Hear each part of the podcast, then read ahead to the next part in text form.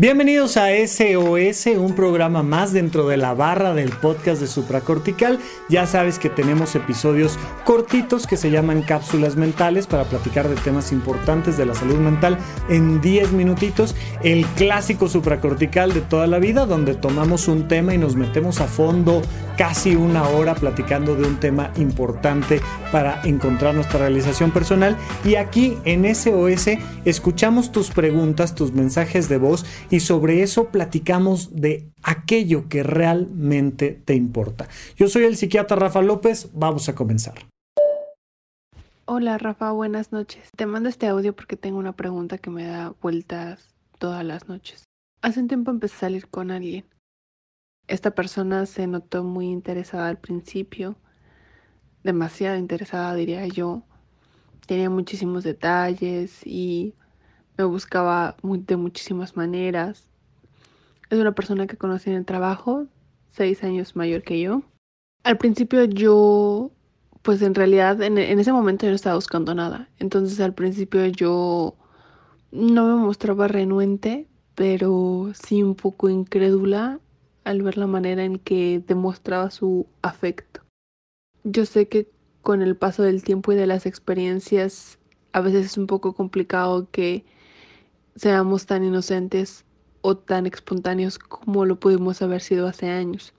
Yo empecé a salir con esta persona, todo iba muy bien, de repente empezó a alejarse, los últimos cuatro meses teóricamente no nos vimos. Desde que terminamos oficialmente va un mes y medio y todo lo que no hizo conmigo lo hizo con alguien más. Todo lo que yo le pedí en algún momento ya cuando estábamos en una relación bien, cuando yo le pedía que saliéramos, que saliéramos con sus amigos y no tenía como tiempo exclusivo para mí, pues no importaba, o sea, podíamos salir con sus amigos o podíamos hacer un viaje o cualquier situación así. Ahora lo hace con alguien más. Cuando él no subía, pues teóricamente nada a las redes sociales conmigo, ahora lo hace con alguien más. Ha sido un golpe muy duro porque me hace pensar que tal vez yo al ser tan renuente al principio, creé esa como barrera para que él no pudiera demostrar su cariño y me hace pensar que pues fue mi culpa. La realidad es que si fue o no fue mi culpa, pues ya pasó, pero es una pregunta que me da vueltas la cabeza todo el tiempo. Quisiera saber qué opinas tú que lo ves desde fuera.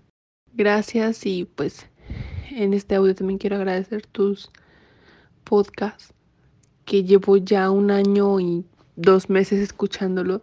Procuro hacerlo diario.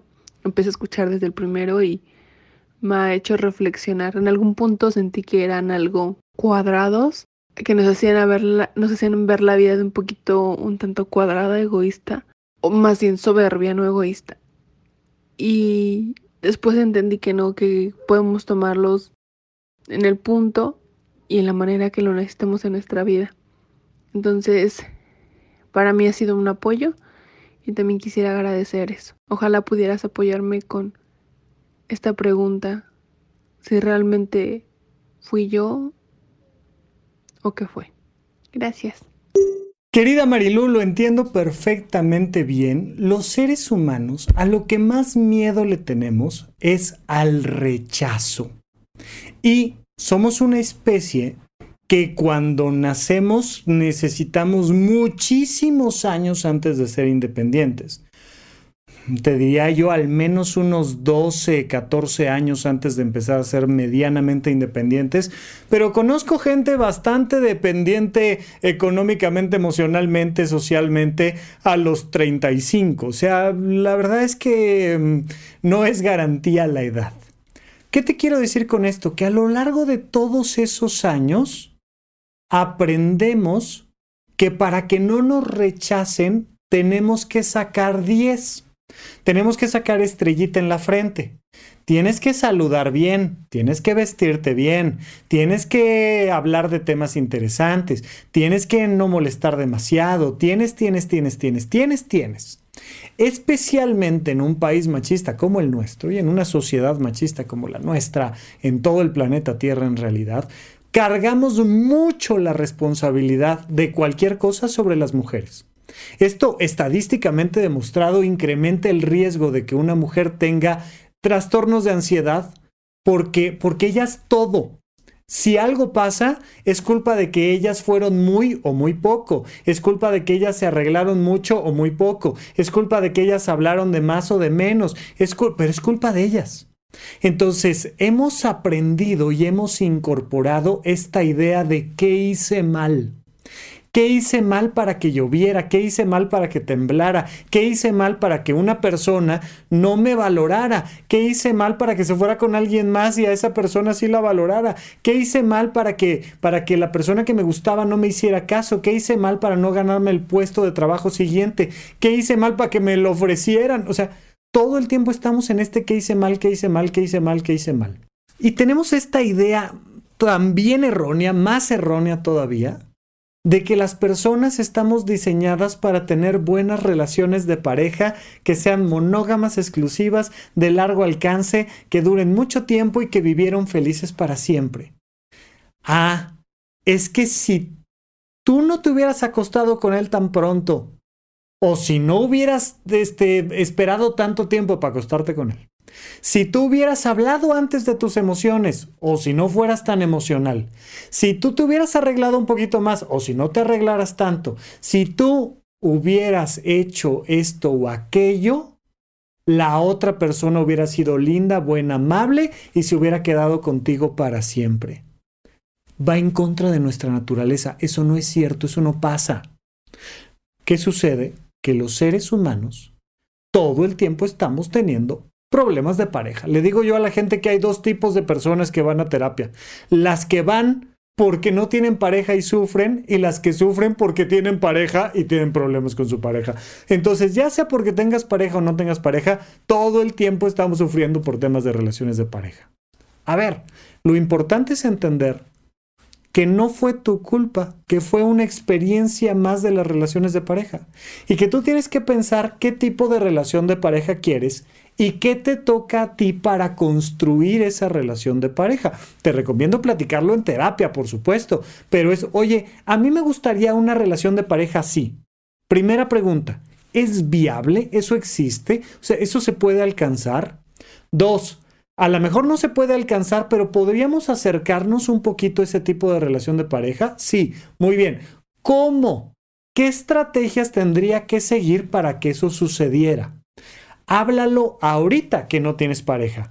Háblalo con alguien que sea profesional y que te acompañe en el proceso. Mira, si, si ves la, la, serie que está en Netflix de Amor en el Espectro, te vas a encontrar cómo hasta los autistas quieren tener pareja y cómo hasta los autistas tienen problemas en sus relaciones de pareja, ¿no? Pero entender que hay alguien profesional que llega y les enseña, les da clases de cómo tener una buena relación de pareja.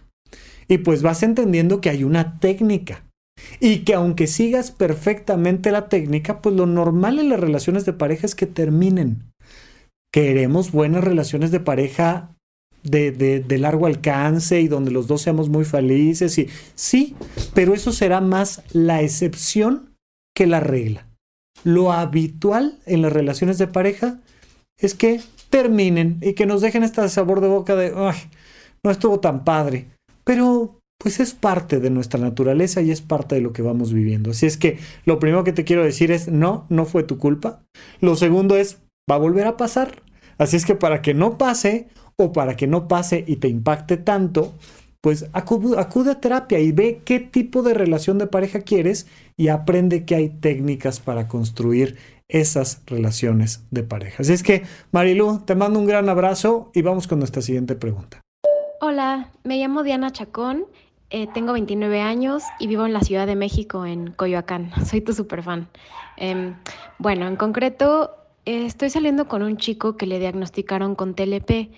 ¿Podrías hablar acerca de cómo es tener una relación con alguien con TLP? ¿Cómo podemos ayudarlos, eh, entenderlos? Y bueno, una síntesis general sobre cómo es vivir con TLP. Gracias y amo tu programa. Diana querida, justo hoy acabo de grabar un episodio de Supracortical del de los miércoles, el largo, sobre los narcisistas y cómo relacionarnos con alguien que tiene un trastorno narcisista de la personalidad. Pero justamente lo que les digo, bueno, te digo que lo acabo de grabar hoy porque no sé si va a salir antes o después de este programa, pero más o menos por estas fechas saldrá el episodio, yo creo que un poquito más tarde, tal vez en un par de semanas. Pero justo lo que les digo es, siempre me preguntan esto, oye Rafa, es que estoy saliendo con un narcisista. ¿Cómo se sale con un narcisista? Oye, fíjate, es que mi mamá es TLP. ¿Cómo me puedo relacionar con alguien que tiene trastorno límite de personalidad? Eso es TLP. Oye, es que estoy saliendo con un histriónico. ¿Cómo? Bueno, pues ya sea que tenga un trastorno esquizotípico, paranoide, límite, histriónico, narcisista, eh, dependiente, obsesivo o el que me digas, siempre tenemos que relacionarnos con las personas de la misma manera, con dos elementos fundamentales, límites y comunicación. Fundamental. No importa de qué trastorno estemos hablando. Ay, es que mira, a los narcisistas se les trata así y a los este, dependientes se les trata de esta manera y a los esquizotípicos se les... No. Con todos es igual. Con todos los trastornos de personalidad, con todos los rasgos de personalidad, aunque no sea trastorno, con todas las personas nos relacionamos con límites y con comunicación. Punto. Los límites no se ponen esperando que la otra persona los acepte porque ya los pusimos. Tú puedes poner un límite de velocidad en el periférico y dices, a ver, el límite son 80 kilómetros por hora. No puedes esperar que porque tú pusiste tu, tu plaquita ahí, resulta que ahora la gente va a respetar el límite de velocidad. No. Es información, ya ellos sabrán si lo respetan o rompen el límite de velocidad, pero si lo rompen tiene que haber una consecuencia. Donde no hay una consecuencia adecuada para la falta, no hay límite. Los límites se establecen y se imponen. Entonces, oye, yo estoy saliendo contigo que tienes un trastorno límite de personalidad. Tú sabes que tienes un trastorno límite de personalidad, es decir, sabes que emocionalmente traes una serie de heridas que te convierten en una persona, vamos a llamarle de esta manera por, por, por practicidad, que es exagerada en su sensibilidad emocional. Entonces, si yo llego cinco minutos tarde, ah, voy a ser yo la peor persona de tu vida. Pero si te traigo un chocolate, voy a ser la mejor persona del universo que has conocido jamás nunca en la existencia. Y entonces, si no te contesté el teléfono, a lo mejor te pegas contra la pared o no sé. Simplemente yo no voy a aceptar que brinques estos límites. Entiendo que te enojes, entiendo a lo mejor que no me quieras hablar, pero vamos a tener que poner estos límites bien claros si tú me dejas de hablar tres días, cortamos, ¿ok? O sea, no tiene que ser así. Tú estableces cuáles son los límites correctos e incluso puedes ir a una terapia o puedes ir a su terapia a decir, oye, soy su pareja, me gustaría tener este, acuerdos con esta persona, aquí los tres, tal. Se puede, se puede ir a terapia de pareja, puedes ir tú en tu terapia individual e ir platicando cómo vas viviendo tu relación de pareja, puedes ir a alguna de las sesiones con esta persona, con su terapeuta y decir, oigan, nos podemos poner de acuerdo, pero tenemos que encontrar maneras sanas de relacionarnos, límites sanos y procesos de comunicación sanos. Tenemos que llegar a acuerdos. Mira, Tú tienes que aguantarme. Si yo llego 10 minutos tarde es normal, ¿ok? No te puedes enojar conmigo. Y si te enojas, pues se acaba en ese momento la cita y cada quien y nos vemos en dos días y, y llegamos a acuerdos entre nosotros. O te damos chance de que te enojes, ve, procésalo, respira 15 minutos y luego regresamos y hacemos lo nuestro. No sé, son decisiones tuyas, pero tienen que empezar a... Te recomendaría yo empezar a notar las cosas donde digas, mm, esto no estuvo padre. Este reclamo, esta manera de responder, esta forma de ser, no estuvo padre. Entonces lo vas anotando y vas llegando a la conclusión de, ok, tengo que hacer algo al respecto. Oye, no, a partir de ahora esto ya no, ¿no? No, no te voy a estar esperando yo 45 minutos a que llegues porque quedamos a una hora. Te espero 10. A los 15 me voy. y, aplico el límite. O al revés. Oye, entiendo que que te molestes de que llegué yo 20 minutos tarde, pero sabes qué, la próxima vez la hacemos de esta manera y tal, y establecemos límites y vías de comunicación.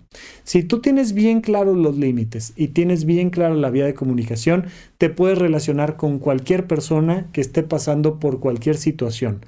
Ahora, otra recomendación muy específica, no asumas roles que no te tocan. No eres su mamá, no eres su terapeuta, no eres su doctora, no eres, no eres, eres la novia. Entonces tienes que tener un job description, tienes que saber qué se espera de ti como novia y qué no. A ver, ¿qué le toca a la cajita de mamá y qué le toca a la cajita de terapeuta que no le toca a la cajita de novia? ¿Qué sí le toca a la cajita de ser la novia que no le toca a la mamá y que no le toca a la terapeuta? Por ejemplo, ir al cine con él, darle un abrazo y decirle que lo adoramos y que esperamos que esté súper bien y que se sienta mejor, no le toca a la terapeuta. La terapeuta no le va a dar un abrazo y un beso y le va a decir que espera que esté lo mejor posible. Le, va a tocar a lo mejor a mamá y a la novia. yo como novia me toca, sí, anótalo. Oye, pero dar técnicas de afrontamiento y enseñar a manejar esto psicológicamente, no le toca ni a mamá ni a la novia, le toca a la terapeuta. Entonces es que me quiero morir, es que ya no quiero saber nada. Ve y díselo a tu terapeuta, no a mí.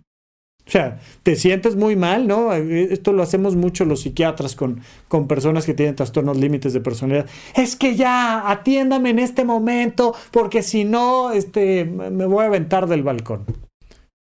Para eso está el servicio de urgencias. Baja el servicio de urgencias y que te atiendan en el servicio de urgencias. Es que entonces significa que no le importo. Y... Baja el servicio de urgencias. Te vas a sentir mejor si bajas al servicio de urgencias. Segunda vez te lo digo, tercera vez cierro la puerta. Hay que poner un límite. Hay que entender cuál es mi papel y cuál no es mi papel. Ten eso muy presente, ten eso muy claro y de verdad, eh, cualquier persona tiene derecho a tener cualquier trastorno de salud mental y qué bueno que estás vinculada con alguien que tiene este diagnóstico, está perfecto. Nada más, límites bien claros y canal de comunicación. Vamos con la siguiente pregunta. Hola Rafa, ¿qué tal? Te habla Tere nuevamente.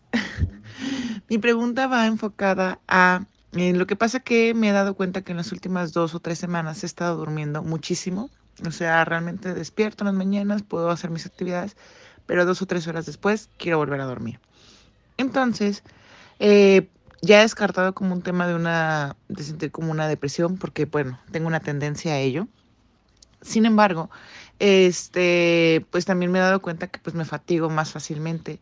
A inicios de este año eh, tuve COVID y también lo que me di cuenta es que después de mi segunda vacuna, los periodos de sueño se elevaron, o sea, quería dormir más y más y más. Quería saber si tú tienes alguna información o si conoces si es como un, una condición o una, este, una consecuencia de este post-COVID el estar durmiendo de más. Eh, muchas gracias, saludos. Tere querida, gracias por tu pregunta de nuevo. Mira, sabemos muy poco de qué hace el COVID en nuestro sistema nervioso central, en nuestro cuerpo, en nuestra salud mental. Van saliendo y saliendo información cada vez más clara sobre que efectivamente el COVID genera un proceso de inflamación del sistema nervioso y que eso puede generar depresión, esto que llaman niebla mental y andar con baja memoria, con pobre atención, con lentitud en el funcionamiento cognitivo, pero pues no sabemos, ¿no? No sabemos hasta dónde afecta el sueño, no sabemos hasta dónde afecta la energía. Lo que sí te puedo decir es un cambio en el hábito de sueño, pues nos tiene que llamar la atención. Por un lado, dormir es un hábito, es algo que es una costumbre. Le enseñamos a nuestro cuerpo la costumbre de dormir, como le enseñamos a nuestro cuerpo la costumbre de comer, de lavarnos las manos, sentarnos a la mesa, usar los cubiertos. Oye, para comer no necesitas lavarte las manos, sentarte a la mesa y usar los cubiertos. Eso es más bien un hábito sano a la hora de comer. Es algo positivo, pero es un hábito. Pero por otro lado tenemos el tema de la alimentación o del sueño. Oye, está raro que no te dé hambre.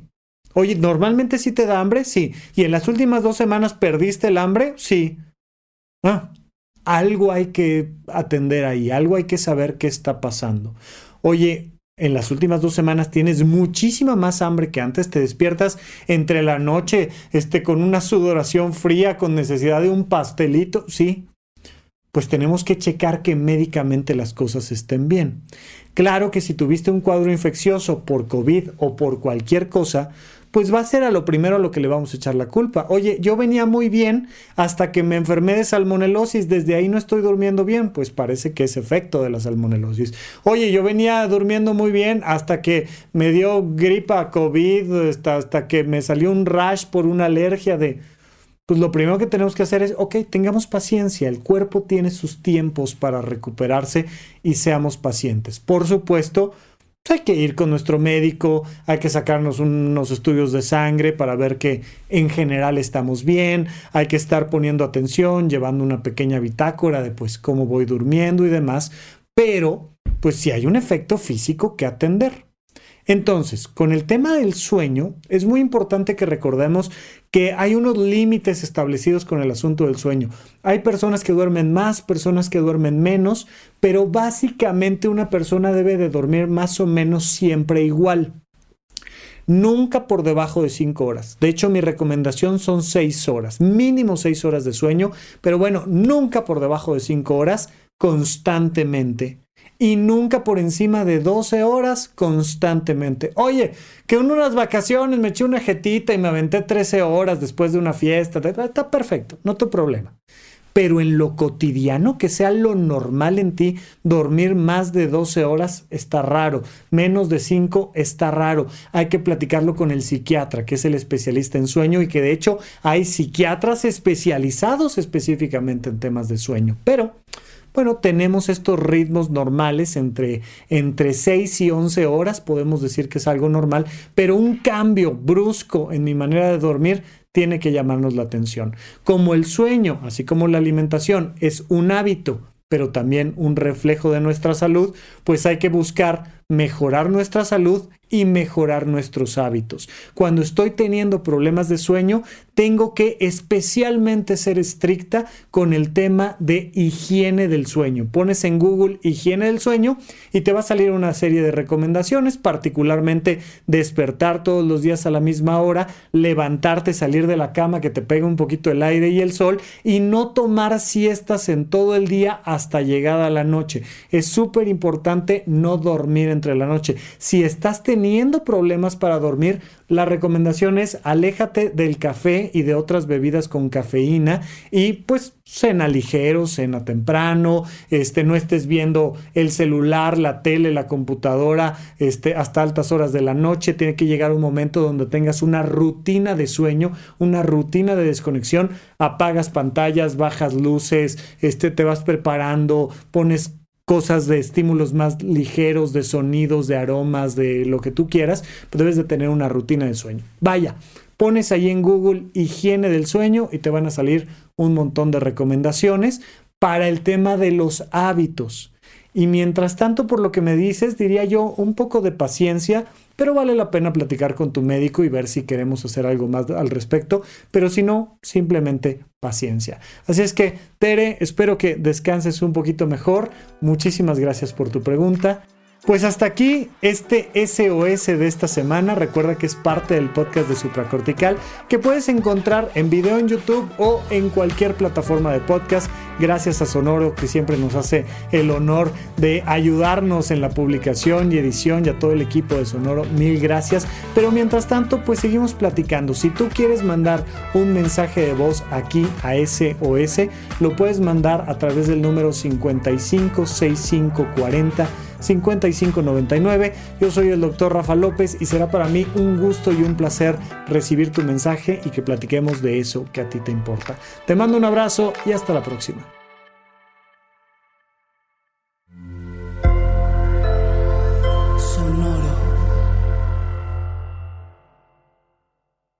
En Sherwin Williams somos tu compa, tu pana, tu socio, pero sobre todo somos tu aliado, con más de 6.000 representantes para atenderte en tu idioma y beneficios para contratistas que encontrarás en aliadopro.com. En Sherwin Williams somos el aliado del PRO.